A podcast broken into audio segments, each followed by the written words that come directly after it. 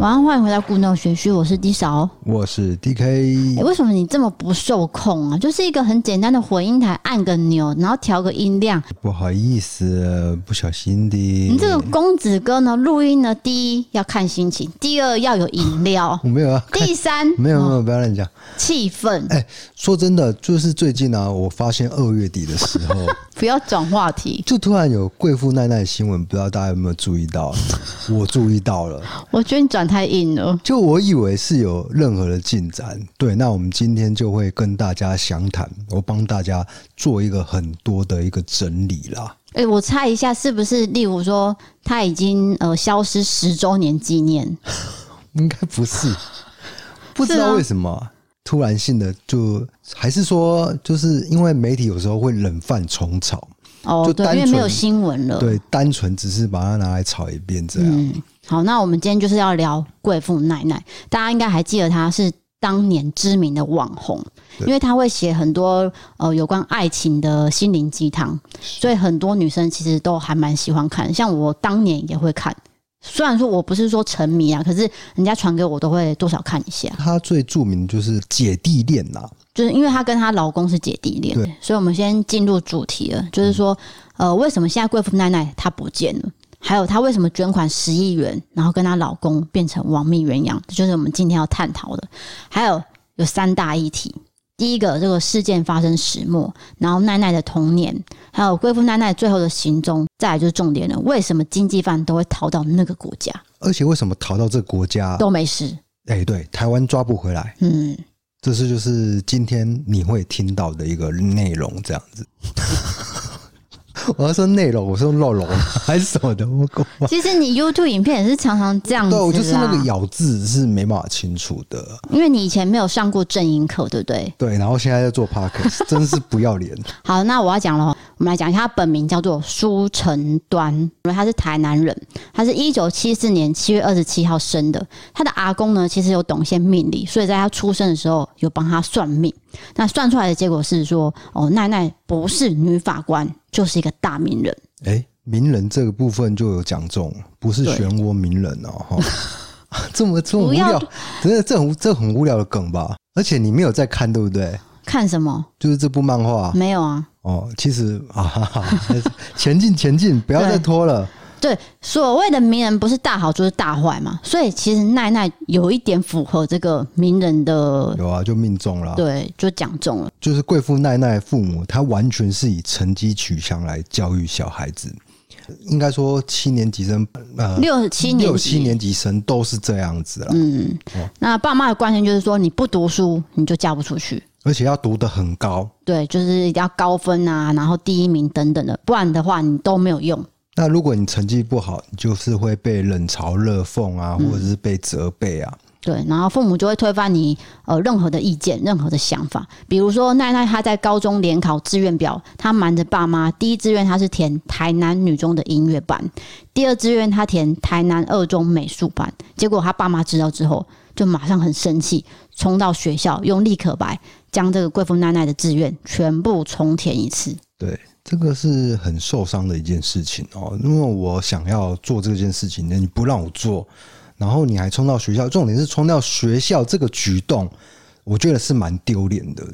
同学都会知道，对对对，其他同学可能有看到啊，认识老师啊，我直接把你的志愿表拿出来，全部重新填写一次。主要是爸妈这个举动是等于是你否定我一切，整个全部都否定的感觉，所以其实奈奈的心灵已经受伤了。所以在二十岁之前，她其实就是活在一个完全被否定的世界。她心里就常常想说：为什么我不能跟别人一样？我可以做出我自己人生的决定啊？是不是因为我就是没有钱，然后父母有钱，我就只能一直屈就在他们的意愿下呢？好，那他为了武装自己，他逐渐养成了就是比较倔强的性格。他不让任何人还有任何事去击溃他，他只要认为说没有不对的地方，我就是要占上风。然后人生应该要追求自己想要的事情，所以贵妇奶奶在二零一三年，他写了一本书，叫做《有多想要就有多幸福》。啊，这本书里面就有提到，就是说，其实这个也是别人的书了，他引用别人的书，其实就是说，心里你想要什么，就会得到什么了。你刚这句话不是很顺，就是说。有钱人会想说两个东西都要得到，可是穷的人会说啊，我要哪一个这样子啊？我要 我要表。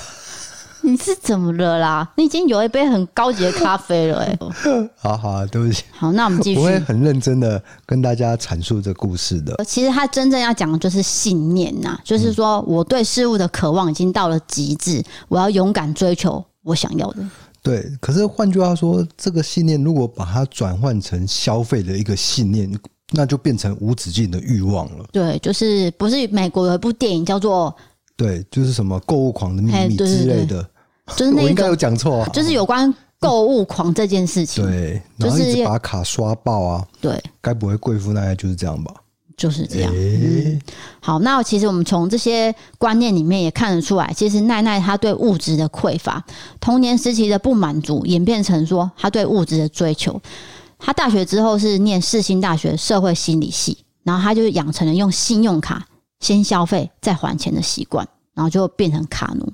其实，在当年有一个广告很有名，就是 George and Mary。八年级生不知道我们讲什么了。我要讲嘛，就是 George and Mary 就是信用卡广告。他的意思是说，你可以先拿钱哦，先拿到一笔现金消费之后，再来慢慢还。这个广告很成功啊，因为我到现在都有印象。对，因为他那个 George 应该是。台语的救急，哎，就是一个谐音就对了。嗯，然后你可以直接去提款机有领现金。对，所以当时其实有蛮多人就是真的会因为这样，我去办了一个户头，然后去领现金，但是最后都变成卡奴。是，就变成有一批人是卡奴的状态。对，就是因为那种银行就是先鼓励消费。先，你先不要考虑任何的后果，就先消费下去。反正你会还嘛，先借钱再说。对，他的立场是觉得说你会还，只是你慢慢还没关系。那有些人可能呃，就是觉得说，对啊，对啊，你说对了。对，脑波落，然后就就真的就办了。结果背了好几百万的卡债，那个是很沉重的一个压力哦。对，这应该是十几年前的事情，我记得。对，好，那在三十五岁以前呢，其实奈奈的存款都是零元。他在一周刊受访的时候有说到。哎、我赚钱不慢，但是我花的非常快。他宁可吃两个礼拜的吐司，他也要买一件名牌的衣服。然后之后他在打工的时候呢，月赚是两万块，父母也会给他一万块零用钱，总共是三万块。但是他为了买衣服，就是物质上的需求，他全部都花个精光。物质的享受可以填补心理的空缺，但是同时也是一种外在的自信与掌控感。总之，最后贵妇奈奈就成了这个网络的红人。那他有一本书叫做《我爱直男》。他在二十四岁的时候，其实呢认识了堂弟的朋友，就是堂弟有一天呢，哦，就是带一个朋友来家里，然后当时奈奈就在家里面，诶，看到这一群朋友，其中有一个男生，他叫做黄伯健。对，不是一群啊，就两个人，哦两个人，一个堂弟，然后再带黄伯健上楼，然后那一天是下雨嘛，所以浑身湿哒哒。哎、欸，不要乱加一些情节哦。对，总之就是下雨的某个夜晚，他们遇到了。那其实应该也算是一见钟情啊。那两个人年纪等于是差了六岁，因为当时黄伯健是十八岁，奈奈是二十四岁。对，然后奈奈就把这段的经验呢发表在 BBS。那由于文笔诙谐逗趣，就造成了轰动，因为他写的很好笑，嗯，然后也打进就是那种人心的感觉，对，而且也破除了说姐弟恋会怎样怎样，因为有些人会觉得说姐弟恋就是可能不被祝福啊，或者是沟通上有问题啊，或是弟弟很幼稚啊等等的。不过贵妇奶奶她就是把它写的说两个人相处。哦，可以很和谐，而且一起成长。对，一起成长这样。那他在 BBS 的账号就是 A Big Nine Nine 九九啦，所以才叫做奈奈。然后他也想要成为贵妇，所以这名字就是这样成立。贵妇真的是因为他想要变成贵妇，所以才叫贵妇奈奈。对对对，这样子。然后在二零零四年开始，他就以这个名字正式在无名小站经营部落格。等于是部落客的始祖，也是早期的网红。因为当年呢，无名小站呢，就是大家都会去看哦，例如说谁谁谁的照片啊，有很多人都是从那边发迹的嘛。我跟你讲，你可以去看一部电影，如果你有订阅 Netflix 的话，现在就是那个美国女孩，她就是有一段就是在诶、欸、办无名小站的账号，嗯，我不知道她怎么演出来的、欸，好厉害哦。哦，你说对就是那个页面这样？对对对，它那个页面整个完整的呈现出来，可能现在技术可以做到了。嗯，对，可是蛮厉害，就是会勾起我们七年级生的一个回忆。对，因为当时无名小站等于是你只要上传照片，然后大家就会点进去看，说，哎，谁谁谁又跟谁谁谁交往，就是有点小八卦感觉。嗯、那贵妇奈奈也是把自己的事情写在上面，然后大家就会去浏览，进而呢，造就她的知名度就开始越来越高了。那它的内容其实就是有关分享跟男友交往的趣事，然后最受欢迎就是爱情鸡汤文。然后他厉害到什么程度呢？二零零八年，台湾有举办一个百万部落客的活动，活动期间长达九个月，然后有六十万人去做票选哦。贵妇奈奈是从三千多名部落客中脱颖而出，直接拿下了第一名，抱走了一百万元的奖金。对，等于是他当时是真的非常有人气的，然后文章呢也非常受欢迎，大家都会去看，所以他的影响力也很大，等于是实至名归啦。是，好，那总之他很红嘛，所以他的小男朋友呢黄柏健也跟着他很红，那也跟着他一起成长。黄伯健的背景我们简单介绍一下。他其实是出生于医生世家的，他的父亲黄立雄是嘉义妇产科的名医，然后他的哥哥呢是在台大医院当医生。黄伯健为了符合就是家里的期待，他就重考上了阳明医学院，他是以公费生的身份去就读的。不过公费生的是有条件的，就是说你在毕业之后，你必须分发到偏乡去服务六年。但是不知道为什么黄伯健呢去违反了这个规定。卫生署呢也依法追讨医学院的学费，那医师执照也因此遭到扣留。对，这部分我是想不太通了，你就乖乖服务六年就好了嘛。我觉得他应该是就是不想要去偏乡啊。哎、欸，可是你的医生执照怎么办呢？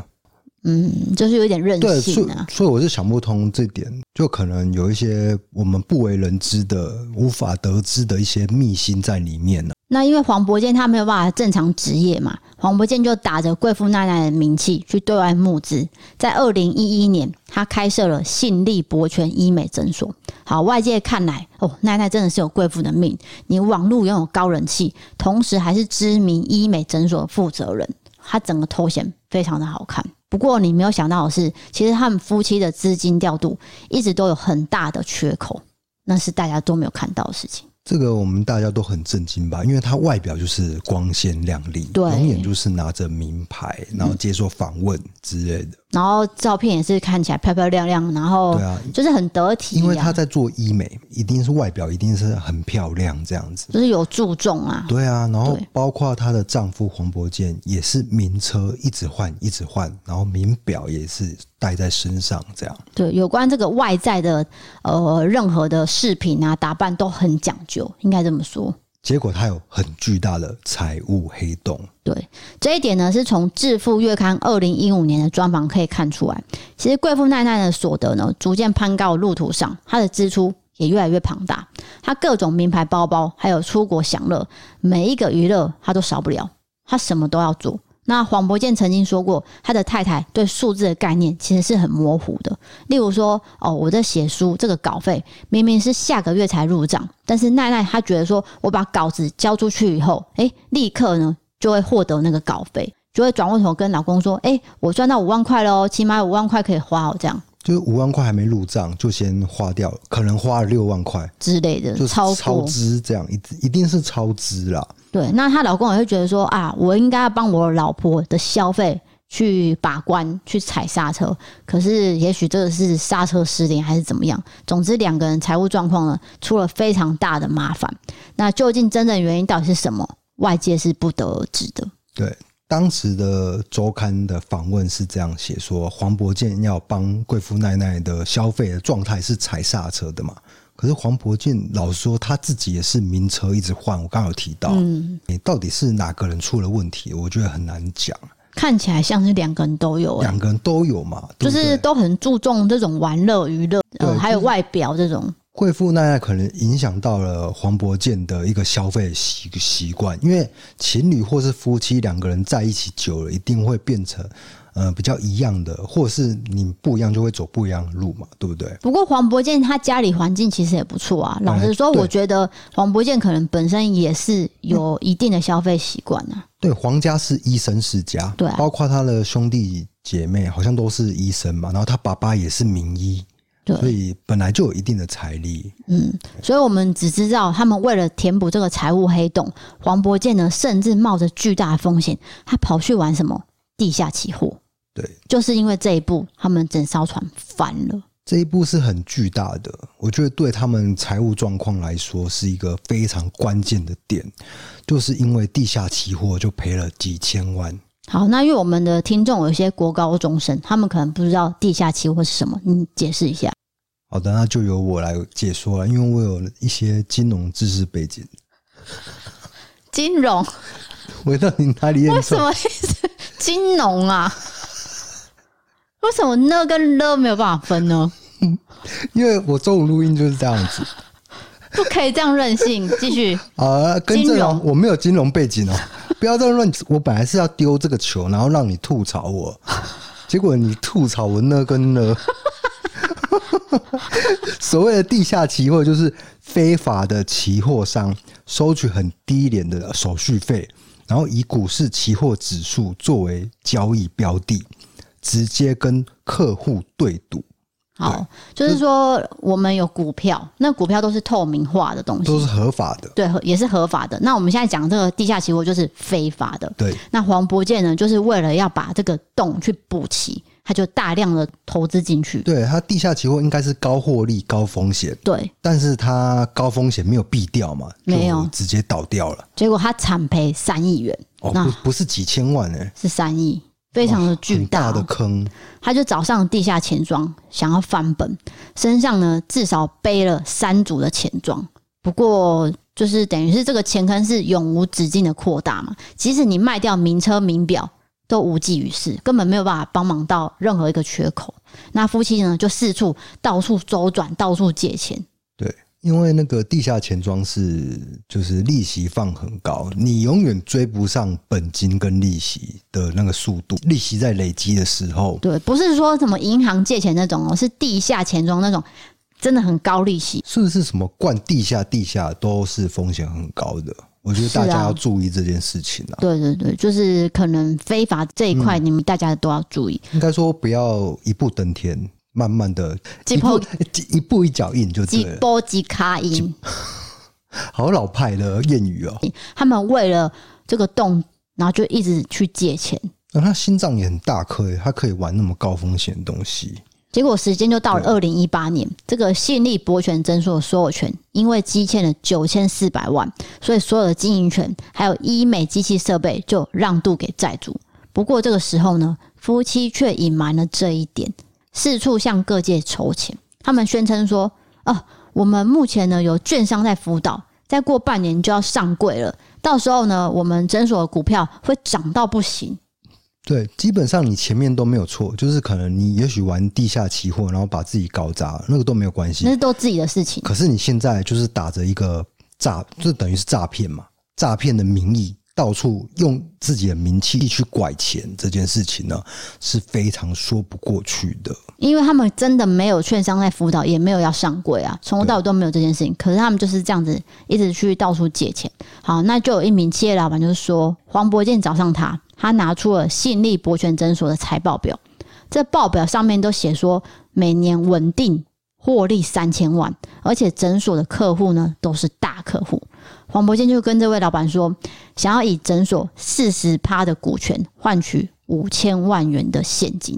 这名老板听起来觉得不对劲，他直觉有异，他想说：如果你能稳定年收三千万，你何必贱卖股权呢？这不合理，听起来就不对了。而最要求是在此时此刻，他们已经没有了医院的经营权，对，还拿医院的财报表跟那个各位。大老板说：“啊，你现在还要赶快来投资我这样。”但是不是每个投资人都像这个老板可以逃过一劫嘛？很多人因为贵妇奈奈的名气，认为说你就是一个红人哦，知名网红，你怎么可能会骗人？所以我就相信了，然后就遭到诓骗。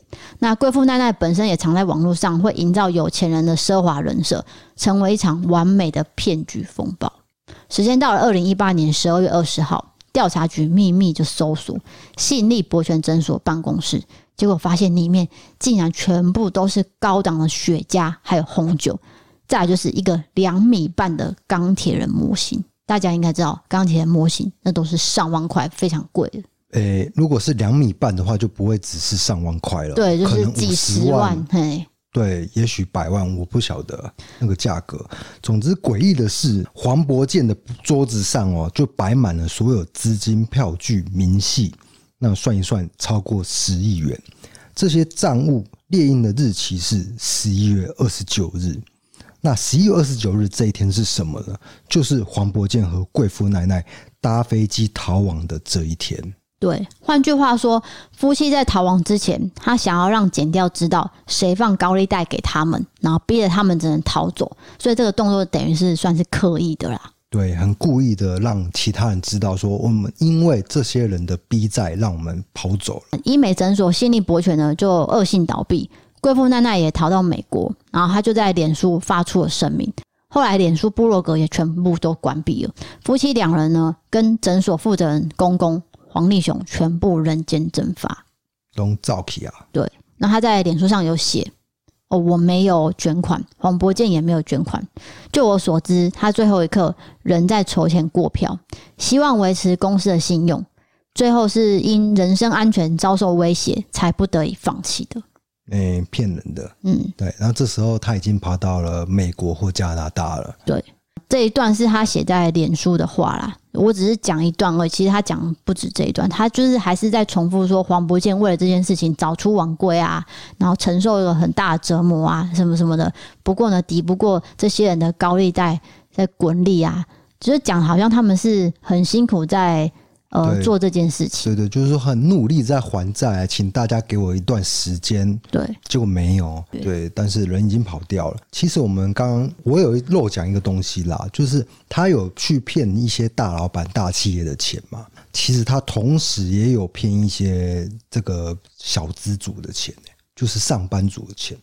这种损失就是很大的。就是说，例如说，我很相信贵妇奈奈这种文章的网友，对不对？对，比如说我卖的医美的一一套组合之类的，可是你就突然就给他恶意倒闭，就没了。嗯。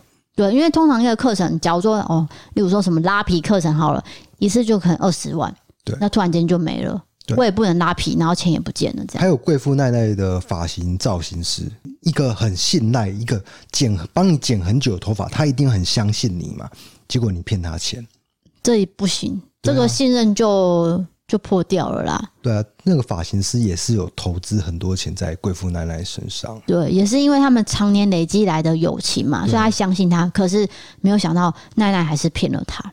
重点就是说，名人一定不会跑掉，就是大家一定是这样想的，因为他的房子在那边，然后他的名气在那边，嗯，你想不到他一夕之间。真的跟你飞到了美国、加拿大。好，接下来我们讲一下他的跑路的一个行程。他是先到美国的水牛城，那隔壁呢，其实就紧邻着加拿大。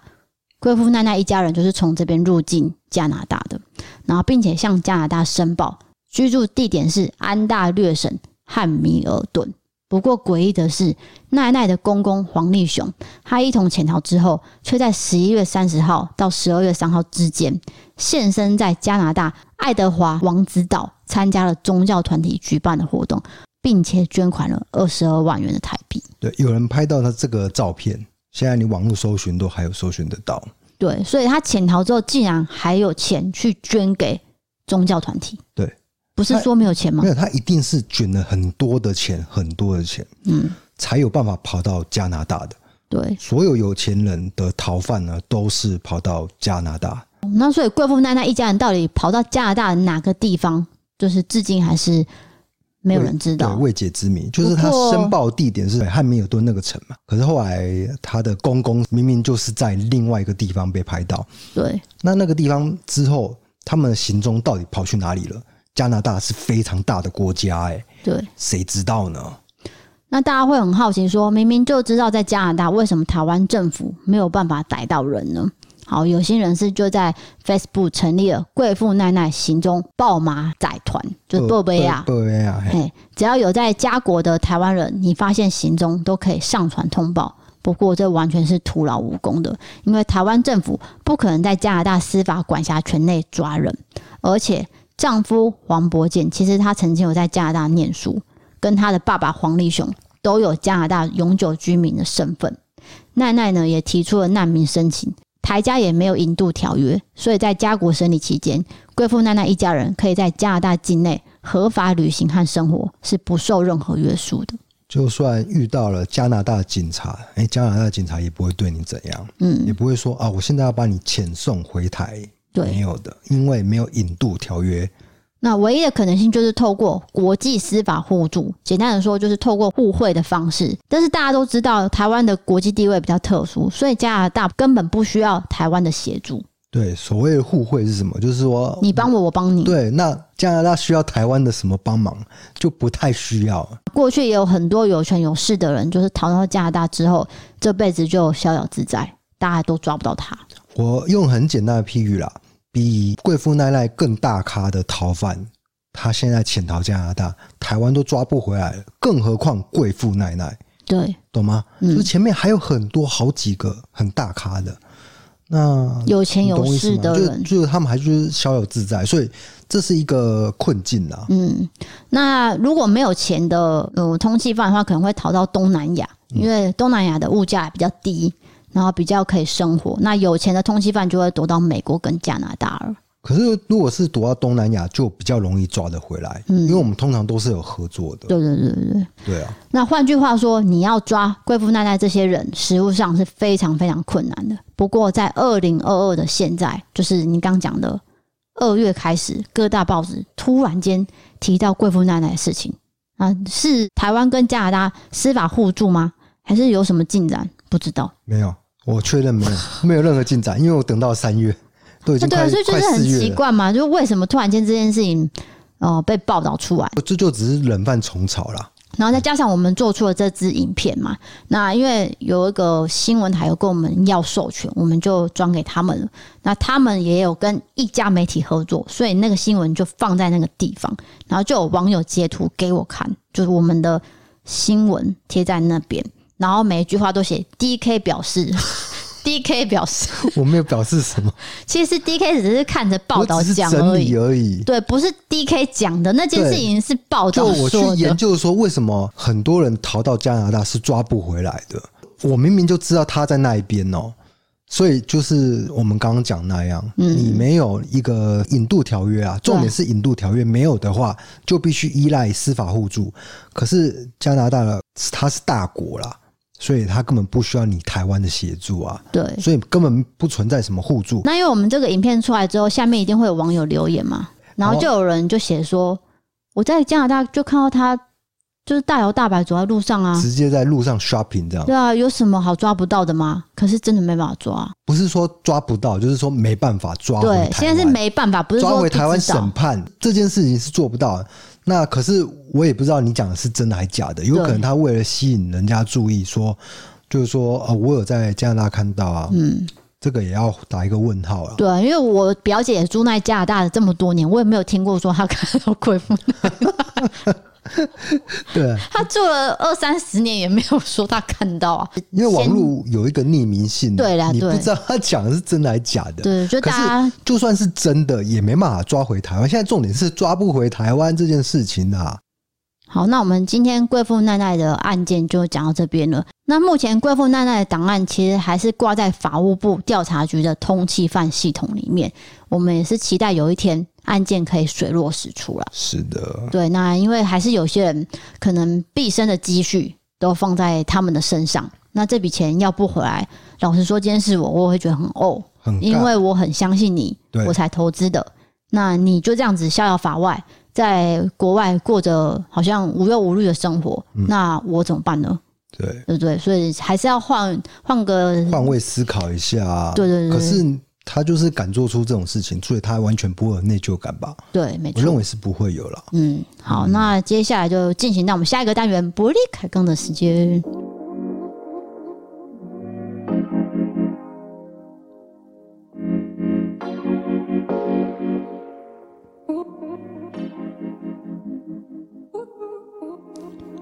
好，那我们先直接进行网友投稿。好，我们第一个伪伪灵异。可我看了一下脚本，这好像不是伪灵业，这蛮阴暗的。好像你不要讲话啦。很灰暗的一个故事呢。这是来自呃一个女生，她叫做阿爽的。她写说，有一天，就是我当时的男朋友跟我说，他的高中同学因为长期的忧郁症，导致最后自杀就过世了。听完当下，我开了一个玩笑。不过这个玩笑，我到现在也想不起来我到底说了什么。我只记得我说完之后就很后悔，我觉得我对死者很不敬。然后我们就结束了这个话题。当天晚上睡觉，我就做了一个梦。我梦到一个男生，他的头发是很短的平头，微胖，有点肉肉的，皮肤白白的，看起来不高。我们在同一个房间里面，他坐在一张床上。我们在梦里面呢有聊天，然后这位同学呢就是自杀过世的那位同学。我在梦里面是知道的，那我们聊天聊得很开心，我也没有任何害怕。醒来之后呢，我只记得他的长相，内容我都忘了。我在现实生活中根本没有看过这个人。我第一次听到这个人，就是男友跟我说他已经过世。好，那我男友跟我一个同事呢，还有这位已经过世的男生，其实都是高中同学。之后上班我就问了我同事啊，你知不知道？就我同事说啊，我不知道，诶，我只知道他有忧郁症。然后我就形容一下我在梦里面他的长相，我同事竟然说：“对啊，他就是长那样。”之后我也跟我男朋友形容一下对方的长相，我男朋友说：“对啊，他就是长那样。”我当下毛骨悚然。下班之后我就去拜拜了。哦，这我觉得是因为他因为讲这个以后内疚而造成的。我觉得他潜意识。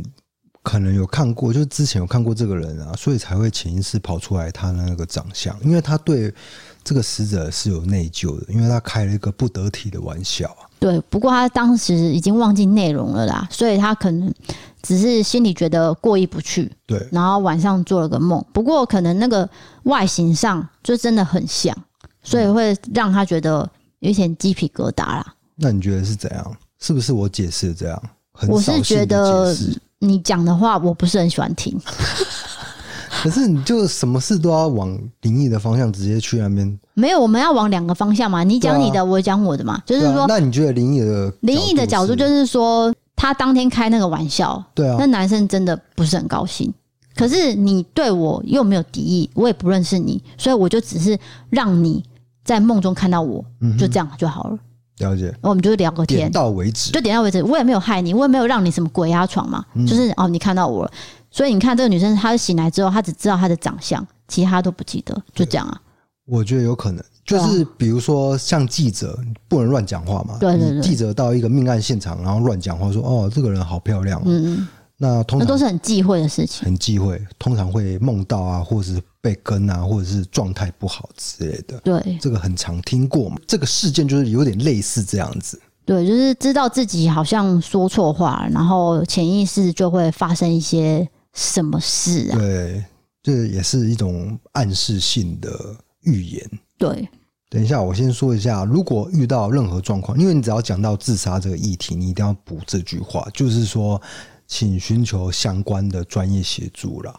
好，那接下来，呃，来自新竹的艾斯，这个是有关工作的事情，这个跟我遇到的状况有点点像，就是我之前讲过的，呃，生命经验有点像。他写说，研究所毕业的我在某间大学担任短期的讲师，约聘期到了之后，我就决定不再续约，我要另外找工作。当时我面试了一间很大的公司，细节我就不详述了，我只记得面试途中，面试官问我说。你平常声音就这么大声吗？我回答说：是的，我的音量差不多就是这样。后来我们持续来回的面试对谈过程中，发生了两件事，让我感到生气又失望。我也记到现在。第一个就是面试主管先提了一句，他说：“我觉得你很不会察言观色。”诶，我刚问你说你的声音音量平常就是这样吗？你怎么都没有想到说，我觉得你的声音音量让我觉得很不舒服。当下的我突然被这个问题给吓傻了，我只好想个理由说：“抱歉，我是有刻意提高音量的，想要让你觉得我很有自信，将我所学的应用在业界，而不是畏畏缩缩的对自己没自信。我以为我这样的说法可以被接受，看来职场菜鸟的我还有得学呢。因为面试主管直接回应我：自信不是这样来的，你的音量让我很不舒服。我觉得你以后进来，我也会觉得你很吵。好，第二件事情是面试官说。”你认为你以前当老师，现在来到业界，你会听得进去别人给你的意见吗？这句话让我非常的无言。我回答说，我当老师就知道这是一个短期的缺，并不是永久要当下去的，所以我并没有认为自己有比别人多厉害，我只是想知道自己有没有能力去教导别人。那他还是回我说，我也不是没当过老师啦，但这间公司就对我发了无声卡。可是我想想，就算他让我去，我也不想去了。之后我找到的工作薪水都比那家公司高很多。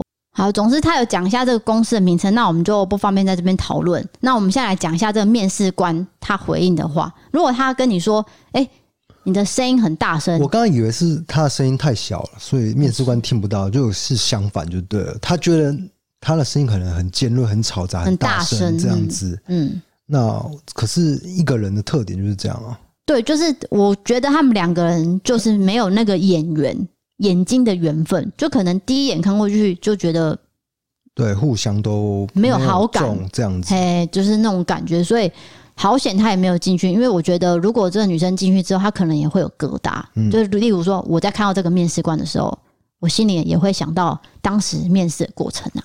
好，下一个投稿就是比较属于爱情的了。哦，这是爱 DKD 嫂的小小。D.K.D 嫂，你们好，我是第一次投稿。二十三岁那一年，我交了一个控制狂的男友。那因为从小他没有父母亲在身边，可能也因为这样造就他十分的没有安全感。他虽然有赚钱开自己的店，不过当时他是来我的租屋处一起住的。我是早六晚四下班的人，他因为是老板，也不太需要去店里，所以很常就是一回租屋处就会见面了。一开始我们很正常生活，后来呢，渐渐出现真面目。还没有跟他交往之前，我一个礼拜都会有一两天跟朋友在外面出去聊天吃饭。跟他交往之后，他要求我十点前就要回家，说那么晚了在外面很危险，而且也没有必要。我自由时间少了，当时的我也委屈的答应了。平常的时候，他时不时会看我手机，后来发现他竟然会删我的赖男生好友，就是男生的朋友都会删掉，有些甚至是厂商或同事。分手之后，我也发现原来他要打电话骂我朋友，只因为我晚回家。但是呢，他把记录删了，我都没有发现。我跟我妈妈感情很好，所以大概认识他三个月，我就把他带给我妈见面了。有几次妈妈来到家里说要一起吃饭，他都直接拒绝。后来好几次也都说不需要。他给我的理由是还要让你妈花钱请我吃饭等等这些事情，让我很难过，我也忍无可忍了。他平常很爱看 FB 的靠北女友，看一看他就会说文章里的女生是婊子。听久了，我真的觉得很不舒服。我觉得你也不是当事人，不知道事实是什么，你怎么可以这样骂别人？有一次我跟朋友吃饭，他又因为这种事情我们吵架了。他传赖来道歉，后来我气消，但他又回我：“你根本就是个婊子，一点都讲不听，我们干脆分手。”好，这时候我也答应了。备受侮辱的我也没有办法再忍受了。回家之后，他竟然回来，然后开始大哭大闹，跟我说。我真的不是故意的，你原谅我吧。那我也就真的原谅他了。但是我也打定主意，这是最后一次。有一天又为了跟朋友吃饭，我十二点回家，然后我们又吵架了。回到家，他看着我说：“不是说好十点回家吗？”大半夜的，他头也不回就冲出去了。我就看他的 IG，他是载一个女生。这些种种累积下，我提出了分手。他也不觉得自己有错，他只说这都是你自己造成的。后来大概过了快两年，他在脸书私讯我，他写说。当初是我找那个女生做戏给你看的，其实我们两个根本没有什么，我也没有带他出去，我只是为了让你生气，得到你的在乎。现在我想，我为我当时的幼稚跟你道歉，但是我觉得没有必要，而且我也有男朋友了，我就已读他。我只觉得当时真的是没有看清楚。谢谢你们看我我这么长的故事。好的，那我总结来说，就是虽然这个文章是蛮长的，就是这个男友有控制狂。然后再来是，我觉得他是劈腿，劈腿被抓到以后更小灯熊皮，然后讲说什么哦，那个是演的，什么找一个临时演员哦，不是啊，他说的是呃店里的女生啊，因为还有开店嘛，哎，就是我要刺激你这样，嗯，那我柯林嘞，我觉得骗人的啊，那换我讲，哎，不是，我觉得他是真的做戏给他看。因为他其实那心机很重哎，种种累积下，他其实有点报复心，嗯，所以他是真的冲出去，然后要让这个女生知道说，你看我在家担心你，那我现在让你知道，你在家担心我的感觉，对，是这样子。哎，我觉得这种另外一半哦，就想很多，然后会做很多动作、小动作的，好累哦。很就是你要去猜测别人的心情啊什么的，对，很累，真的很累。我会嫌麻烦而不去做这件事情呢。对，就好好的分手，然后我就干脆拿报复了这些精力，对，精力。拿来做其他事情，或是交下一个女朋友，这样就是认识新的人等等，比较好吗？为什么要执着，然后去去弄别人呢？去弄你曾经爱过你的那个人呢？为什么呢？因为不甘心哦。通常都是因为不甘心。那我觉得就是心里是有点哎，不能这样，不能这样讲，不能这样，因为这是一个人的个性啊。呃，例如说自尊心很强。嘿。好，例如说，我小时候就是没有安全感，就像他讲的，他说他父母亲不在他身边，所以造就他很没有安全感，所以他会想要控制他，说你十点前就是要回来，嗯，这样子，所以这个没有对错，可能有女生真的愿意为他改变，但是这位网友他觉得我被束缚了，然后再就是。我没有办法接受你骂婊子。老实说，如果是我，我也会发火。哎、欸，婊子也太难听了吧？对啊，这个是好像连续剧会出现的一个情节。那因为他说他会看靠北女友嘛，那其实那些靠北女友上面本来就会写的很夸张。嗯，因为毕竟是要让大家来看，而且有一定的匿名性，而且是不是真实也不知道。啊里面也应该有很多厌女的男士吧？就是丑男丑女都有，丑男丑女啊。对，如果如果是靠北男友，可能是丑男。对，那靠北女友丑女的一定很多吧？对对对，对。所以有一些就是互相在一起取暖，我觉得那个不是很正常啊。就是文字上会非常的难听啊。对，但是除非是一些靠北一些很好笑的情节，那就另当别论啦。对，那他是靠北身边的人嘛？而且说婊子真的是超级难听的，真的觉得，欸，我真的会发火，我会发火。对啊，而且我只是跟朋友吃饭。你就会觉得说，我跟男生吃饭，或是我是婊子这件事情，我觉得你没有办法体谅我，我也不能体谅你，那真的就是分开。对啊，因为我真的只是单纯跟朋友吃饭，而且这是我一直以来的习惯。我不是说被你抓到劈腿，然后我就要被你这样骂，对，就没有啊。对，那再来就是说，他会去看他女朋友的手机，还有删东西，这个行为也是非常非常的。没有安全感才会做的事情，而且这个动作就是严重影响到他的工作进度，因为他删的是厂商，还有同事。像低扫手机会随时亮嘛，就是因为他那个 LINE 是开通知的，所以常常因为厂商会打。对对对，我从来都没有就是去猜忌怀疑过。有，别乱讲啊！你那根刘海可不可以把它放进去啊？你不要再喊刘海了，这样。因为你一直吃刘海啊，没关系啊，好，我知道。对，我要说的就是这样。你说你没有是不是？没有，就是完全不会。可是你会看我跟我妈对话，因为你妈很好笑。我我很喜欢我岳母，就是她有一些想法跟我是不太一样的，所以我我要讲一样的，所以很好笑哎。没有，有一些一样，有些一样，有些不一样。她就是对外强势的那种性格。跟我很像，这部分很像。不用在这边介绍我妈来，谢谢你。有一些很执着，不是因为你看的是，是金牛座嘛？你看的是我跟我妈还有我姐、我爸的对话，然后其他人你都不会看。你，你姐我不会看啦，有吧？你爸我超爱看，因为我爸根本不会讲话。你爸超无厘头。上一次传传一个讯息哦，就有一张照片，两张两张照片，然后是诶、欸、我岳父小时候的照片，就是。长得很眉清目秀，对，然后他传俊美，很俊美的 一个小男生，对，传完以后没有解释为什么，他就丢了两张小时候他的照片，然后没有下文，都没有解释。当然之后我就知道原因了啦，这个原因我就不解释，就是你必须回娘家问他，要不然他也不会讲说为什么我突然丢了我的小时候的照片给你这样，对，或者是很好笑啊，因为他会看我们的异色档案。然后他有时候会看到呃某几集他认识的东西，例如说石水环、嗯，丁窈窕、台南女中，有关台南的 anything 历史的 anything 哦，他都有兴趣。然后你只要讲到什么 keyword，他马上看到之后就会传一串字，那串字呢没头没脑，就是噼里啪啦这样子，也没有说噼里啪啦，可能就是一行。可是你会想说写工上。就是你没有传一个前文，对，也没有传一个比如说我我们正常传应该说啊，我前几天在那个频道看到什么的，没有，他就直接讲啊，你那个什么什么什么，就很好笑啊。对，就是这样。哎，怎么回到这个？总之就是看手机啦，因为我觉得看手机这个还是回归到我们之前有讨论过，这是信任的问题。嗯，当你完全不信任，当然就是我刚刚是有点走音。当然啦，人家手机在响，你心里就会不安，会不会他出轨了，还是什么？这个你谈恋爱会很辛苦哎、欸，就是你不管跟任何人谈恋爱，你都会很辛苦，不是说只有跟这个女生啊。我觉得你自己很累吧，就是随时提心吊胆。对，那你干脆不要谈恋爱好了，这样子。还是你也喜欢别人看你手机？是对啊，这个就是你要想的嘛。如果你也喜欢这样，好，那大家就一起这样。可是我觉得应该没有人会喜欢一直被看手机，然后还被偷删那个讯息跟好友。哎、欸，他还讲了一句，就是说偷偷传过去骂别人。有朋友有发生过哈，就是类似啊。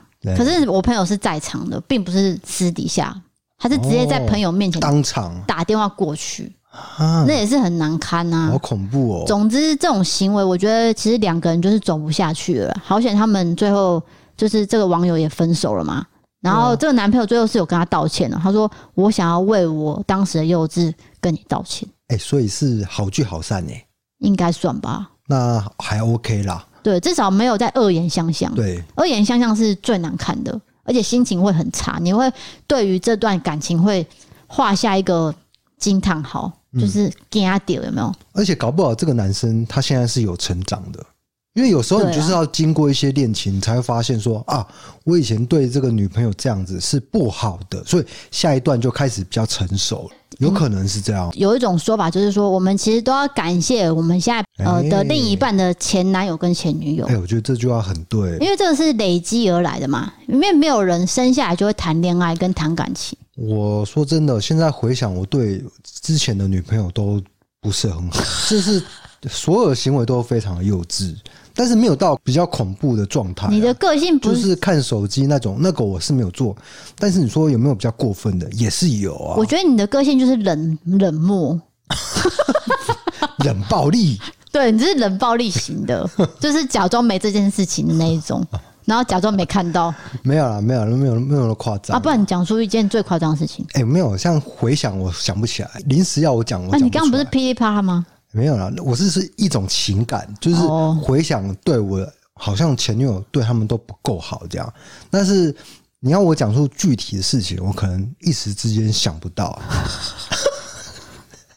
这样不是很没有诚意吗？选择性的失忆，不是这样很没有诚意，就是说我对不起你，但是我不知道我在对不起什么事情。那根本干脆就不要。没有啦，因为我们有一集已经讲过，说我们对于过去的。就是情人，我们两个都有讲过，就是当时的不成熟。老实说，我们那个年纪，你也不会去认真去思考，就是年轻啊，嘿，就是不成熟，所以会做出真的比较幼稚的行为，或是话语、文字啊，刺激，嘿，会刺激别人等等。那些其实你现在回想起来，真的觉得自己好像不太对，而且很中二，很很中二。可是中二的恋爱，可是也过了啊，就只能在这边跟你说声道歉。我觉得你没什么好道歉的吧？有了有，因为毕竟还是我，我这边是很坦白啊。不是不是，啊、我是要讲说，毕竟还是有一些可能他对我有意思，我对人家没意思，但是我可能没有讲清楚哦的那一种，也，也是有这种，哎，让人家误会了，那也是跟人家道歉啊，哦、对不对？好，那下来就是比较鼓励的讯息了。这位朋友的名字呢非常有趣，他叫做和牛博士。和牛就是吃的那个和牛，哎不会我到现在都还没吃过吧？我跟你讲，只要昂贵的食材我都没有吃过。对，就是只要超过那个一百块的。对啊，什么北北海道大闸蟹，我也没吃过。有人，你有吃过龙虾？没有，有了波士顿龙虾，我也没。我们在那个船上吃的。我不记得，我已经说有了，就是有了。好，那这位朋友说，我从 DK 还露半脸的时候就喜欢你们到现在了。有了 D 嫂加入互动，很温馨。D 嫂刚加入 YouTube 的时候，可能常被黑，DK 还会在留言区霸气护妻，你们整个超可爱，而且节目内容更有深度厚度。作为一位算老的粉丝，每次看到你们出新集数都很感动，因为会想到你们是花多少时间、多少心力去收集资料、整理脉络的。黑粉或是嘴的不明所以的人，不要理他。虽然这样说很自私，但是现在用自己的方式努力精进、贡献社会的你们，就是我最喜欢的样子。哦，好，感谢哇，真的是老粉了。好，接下来讲赞助喽。我们上一集有讲到一位赞助的朋友叫做萨，你记得吗？立风煞，嗯，那其实他有留言，我现在找到了，嗯，我上次说他没有留言，说我没有念出来，嗯，我现在要念出来。DKD 嫂，你们好，我是因为我妈推荐才知道故弄玄虚跟异色档案的，听了看了，马上就被推入这个坑中，不想出来。谢谢老妈，也谢谢你们，很喜欢你们相处的模式，让人觉得好可爱，希望自己也可以遇到能这样相处的对象。有一集 D 嫂因为看到一些留言很生气，我只想说 D 嫂你别生气。我现在决定生气之后，我要用行动来支持你们。我也加入了最高级的方案，用我赚来的钱钱让你们开心，也让我开心。把钱钱变成自己喜欢的样子，这种感觉真的很棒。谢谢你们每一集都那么用心制作，辛苦你们了。只要你们的节目还在，我就会一直支持下去的。爱你们哟！爱心爱心，举手。你回应人家一下，就是谢谢人家。哈，萨在那个私讯我都有回啊。哦，因为他是在群主也有在讲话的朋友，所以应该是你要回。好，那谢谢。就是我觉得啦，就是很多可能我们在回应说啊，这个酸民怎么样怎么样，其实没有那么难过啦，大家不用太担心啦。当下的情绪就过了，就没事了。没有，自从文青哥说要克服之后，我心里有比较好过。对，要盖瓜承受。不是，是克服。哦，是他们要客服。哦，好好好，对对对对，客服有分很多种啊。嗯，好，接下来下一位朋友赞助，他叫做睡到中午，不知道你记不记得？他已经是第三次赞助了。记得。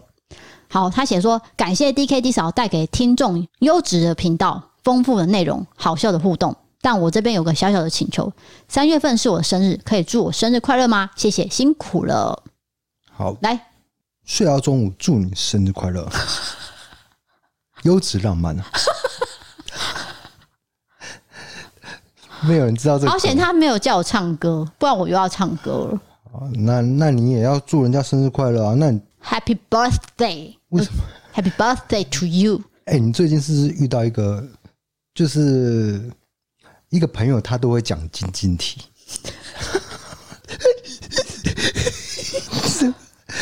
我跟你讲这件事超好笑。好，那我来讲，是就是说，maybe 他是从国外回来，我真的不知道啦，因为我对他背景不是很熟悉。那因为有一些事情要联络，那我发现他每一句每一句话都都会有一个英文单字，就是跟你赖的时候，例如说我希望什么什么 double，对，那 double 的意思就是双倍嘛，嗯，那双倍其实没有说很难打中文嘛，对，可是他一定会得。换成英文打 double 是，那我举一个例子啊，比如说我们说一般来说，他会打说 generally speaking 之类的。那你想想看，general speaking 有几个单英文单字？也就是说，对，他在打字的时候，不就是先转换成英文，然后打完 G E N E 什么什么，然后 S P E A 对对对对，然后再转为中文说。所以我觉得怎样怎样怎样，就非常的不合理，非常不直觉。结果你后来不直觉是什么？直觉就是说，哦，做这件事情我很直觉，就是讲出，比如说，要么我就全部讲英文嘛，对，要么我就全部打中文嘛。可是你中英掺杂是没有关系，但是你那个掺杂的时候，一单字就是那种很长的片语之类的。重点是你后来有跟他通话，对不对？通话的时候他没有讲英文，对，可是蛮尴尬的，就是哦，那个氛围是。尴尬的，对对，然后就挂掉了嘛。我想到一件事情要跟他讲，因为他回了那个你讲那个什么 general speaking 那个嘛，嗯，然后我就想说，不行，我这人生没有精英体过，我也要来精英体。总之，我想到一个办法了，我也回他精英体。不过我的精英体是韩文，讲完了，那已经 没有啦，就是因为你那韩文太明显。最近我在学韩文啊，我想说也学一个单字让他知道一下，冒冷汗的啦。哎，搞不好就是他真的是英文超好的。我只是觉得这样打字很不直觉，然后好笑点在这边，嗯，并不是说这样子是不对的哦，没有没有没有。没有没有，只是说我们现实生活中很少会遇到真的精英体的人，嗯，就是我以前在台北工作的时候，多少会遇到。其实你讲话精英体是还好，可是你连打字都晶晶体，我就觉得怪怪的。好，下一位赞助的朋友叫做最爱 D 嫂，但不能没有 DK 的音乐老师。哦，感动了哦。对，而且他的留言也非常的精彩，你要仔细听，我会放慢速度讲给你听。请说。他写说：“嗨，DK D 嫂，你们好，不知道你们记不记得，我是之前赞助过，说 DK 说话很像我过世的警察阿公的 YU U，不记得也没关系，因为今天我想要跟你们分享一个故事，也想要透过你们帮我找一个人。”前阵子交往十年的男朋友用一封讯息直接跟我分手了，当下我很崩溃，所以我叫了一台 Uber，想要直接杀去男友家挽回。在路上我也用电话跟朋友说明情况，挂电话之后我才发现司机正在播故弄玄虚，也正好在播 DK D 嫂斗嘴的部分。听着听着，司机缓缓的跟我说：“妹妹，你听，我很喜欢这对夫妻，他们互动让我想起我的妹妹，我的妹妹年纪跟你差不多大。”刚刚我不是故意要听你讲电话的，但是我想要跟你说，我的妹妹也曾经遇到这种事情，也曾经哭着求一个不爱她的人不要丢下她，但是她后来遇到了跟 DK 一样的男朋友，在她开心的时候陪她开心，难过的时候陪她笑，现在他们很幸福。我希望你能相信自己，总有一天会有遇到这样的一个人，把眼泪留给值得你付出的人。在这里，我想要谢谢 DK D 嫂，其实 DK D 嫂的声音。已经让我渐渐的平静了，就像是过去我遇到难过事情，我的阿公也会抱抱我说会一直在我身边一样。也想要拜托你们帮我谢谢那位司机。当下的我虽然说不出话，没有办法回答他，但是我听完他的话，我也决定我只站在他的家门外好好的看一眼，我就走了。这承载我十年来所有的快乐和难过的地方，好好的道别，好好的向前走。在今年九月，我也即将要去英国进修了。到英国之后，我也会继续支持你们，收听你们的节目。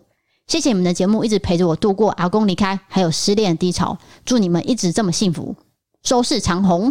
好，感谢。所以我的声音真的很像他阿公，是不是？天哪，你是哪一句话听不懂啊？他是说我声音很像阿公，是不是？他说你说话感觉，不是说声音呐、啊。哦，感觉。我因为我有一个很古老的灵魂，在讲什么？欸、我觉得这个司机说的很对，就是说你应该先先惊讶司机在听我们节目吧？这剧情也太离奇了吧！他做 Uber，然后 Uber 司机听故弄玄虚，然后他也有听我们节目，对，几率很小吧？对，我是觉得撇开这个先不说，就是司机说那一段话，他说什么？嗯、说你应该把眼泪留留给值得你付出的人。啊，我觉得这句话讲的很对吧？对啊，但是也不能说。好像对过去就没有依恋，当然是有啊，因为这十年，这是十年的感情，感情，所以你说要随意的放下，轻易的放下，嗯，也是一件很困难的事情。对，可是我觉得这个女生呢，让我觉得很难得是，她因为听了，可能是因为这个司机的算是有点劝劝她的话，对，所以她本来可能。要去找男朋友说个道理，吵个架。哎、欸，那个画面浮出来了。对，结果他只是在他家门外轻轻的瞄一眼，就是看着看着，然后决定走掉，然后放下十年的感情跟回忆。对，因为你仔细回想，会觉得说，对啊，我进去到底要干嘛？哎、欸，这个意境很美。要吵架吗？还是不欢而散？要，要跪着求他回来吗？对啊，这个其实很难。对，因为说要分手，就是就是大概已经。到结束的尽头了嘛？对，所以这个司机我觉得也是很难得。对，只是说他可能当下他在计程车上面不是有打给朋友吗？我在猜他可能情绪比较激动，所以司机有注意到他，然后司机想要安慰他，告诉他说值得的事情放在值得人身上啊。对啊，对对对，确实是这样。就战略上的考量来说。战略上，对，因为你哎，把心思花在一个已经不爱你的人的身上，是很浪费时间跟精力的。对，总之，觉得我们先祝福你，你已经离开这段恋情之后，你九月要到英国好好整理的情绪，所有都放下，重新开始。就像艾米丽在巴黎一样，你去新的城市会遇到新的人，然后可能会有新的恋情。对，这一切都是新的。但是很多人不喜欢艾米丽，比较花心一点。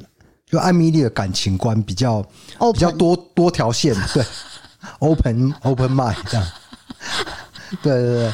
对，不是啊，可是艾米丽还有一个点一直被攻击啊。哦，那是她的特色啊，莉莉克林斯本来就是长这样。可是她其实也不是说很老哎、欸，他是，可是她的抬头纹就很多。对啊，大家就会攻击她，可是那就是她长相啊。对啊，还好啦，我也觉得还好，还是觉得她蛮可爱的。嗯，算可爱。好，接下来是 ECPay 赞助，这位朋友叫做生无可恋的无懈可击。DK D 嫂，你们好，我是无懈可击。DK 应该忘记我了，没关系，我已经生无可恋了。听了快一年，终于来赞助，因为心情好烦，只想要花钱，不演戏了。我今天就直接给他刷下去。这里的字数有限，我在留言区再留言点点点哦，因为他要留言，这个 字数没有办法留，所以下次我再念他的留言，他会再回复我。好的，哎、欸，他为什么先假定我会忘记呢？才没有了，我才没忘记呢。就算我也我也不会讲出来啊！我是很社会化的人。我提醒你，他讲过一个故事，真的假的？哦，我记得啊。你接下来要讲的我已经记。好，开始。不是啊，我让你讲，因为我声音很难听，我现在声音状态不好。你先 讲。哪一天声音好听？你先讲大概是怎样的一个故事？就是你本来以为他是要讲一个喜剧哦，可是最后是悲剧哦。对，他说他的同学有忧郁症，然后有一天呢，他就去。学校的顶楼啊，我知道了，我知道了。他是说你看到鬼会怕，嗯，可是你却说你不怕鬼，然后把我推出去这件事情，他已经找到一个结论了，哦，然后所以他叫无懈可击。好，OK OK，对对对，啊，不，你不要讲的好像我忘记他一样，哎，你真的忘记了？你看，不要从头解释好吗？你的脸知道了，我记得的。总之感谢啦。对，那他下次留完整留言，我会在节目再念出来的。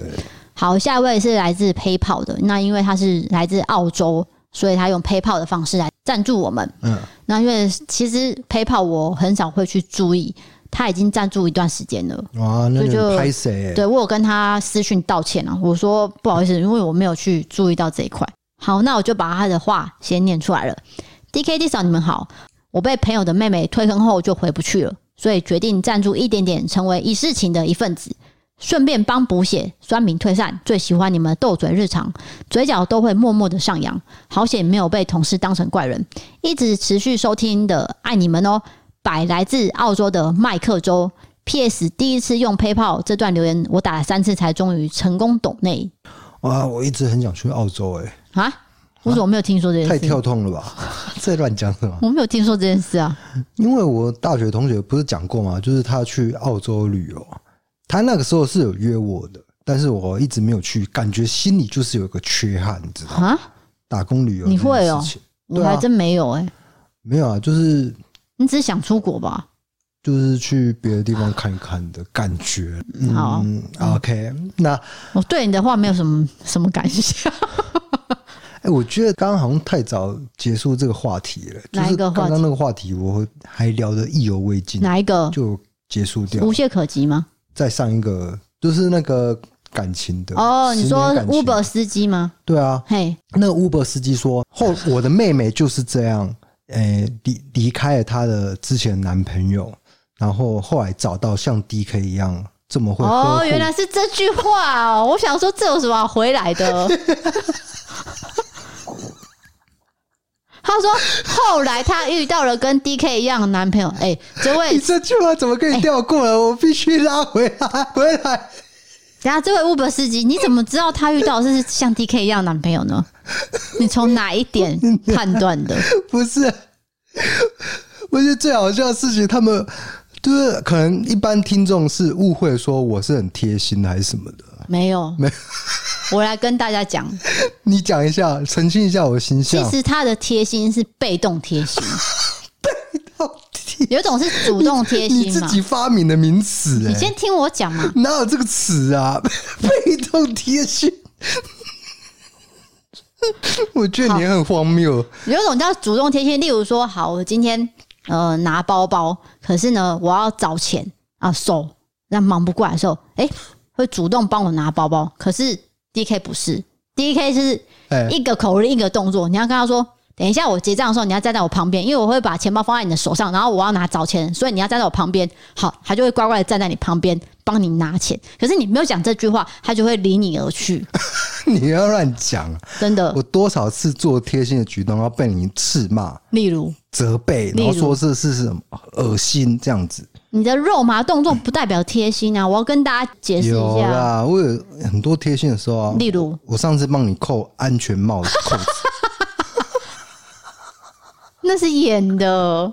那那只是想要演一个 什么演的？不是 你说我做贴心的举动，然后我就是演的，然后我没做就是被动式的贴心。因为你以前不会扣啊，你突然间扣 扣什么鬼？我做什么都错了。好反正我觉得这 Uber 司机的看法是对的，我不能让你忽略这段。我是真的整个跳过。我很想要知道他的妹妹到底遇到什么样的男人，让他觉得说像 DK 一样的男朋友。就金牛座啊，他写说在他开心的时候陪他开心，难过的时候逗他笑。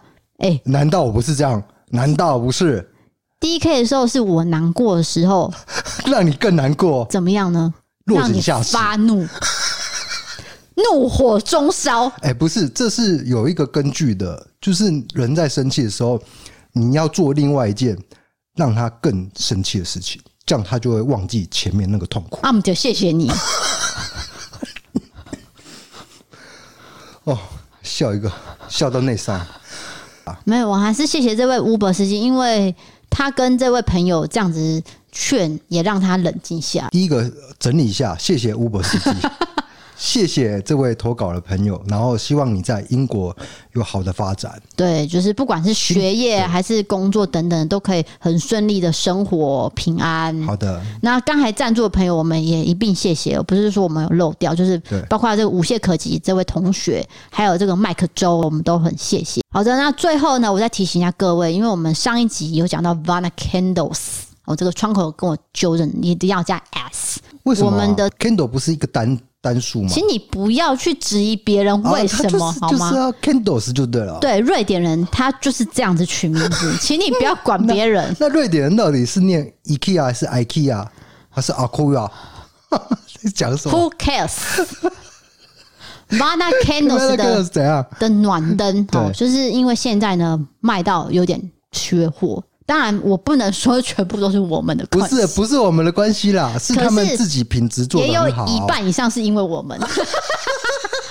天哪，别过，你又乱讲。不是因为我真的不知道大家对于香氛有这么大的需求，真的是我超过我的。我觉得是疫情的关系，因为大家时间大量待在家嘛，那待在家就是点个蜡烛。我现在是要提醒大家说，现在暖灯有一些是缺货。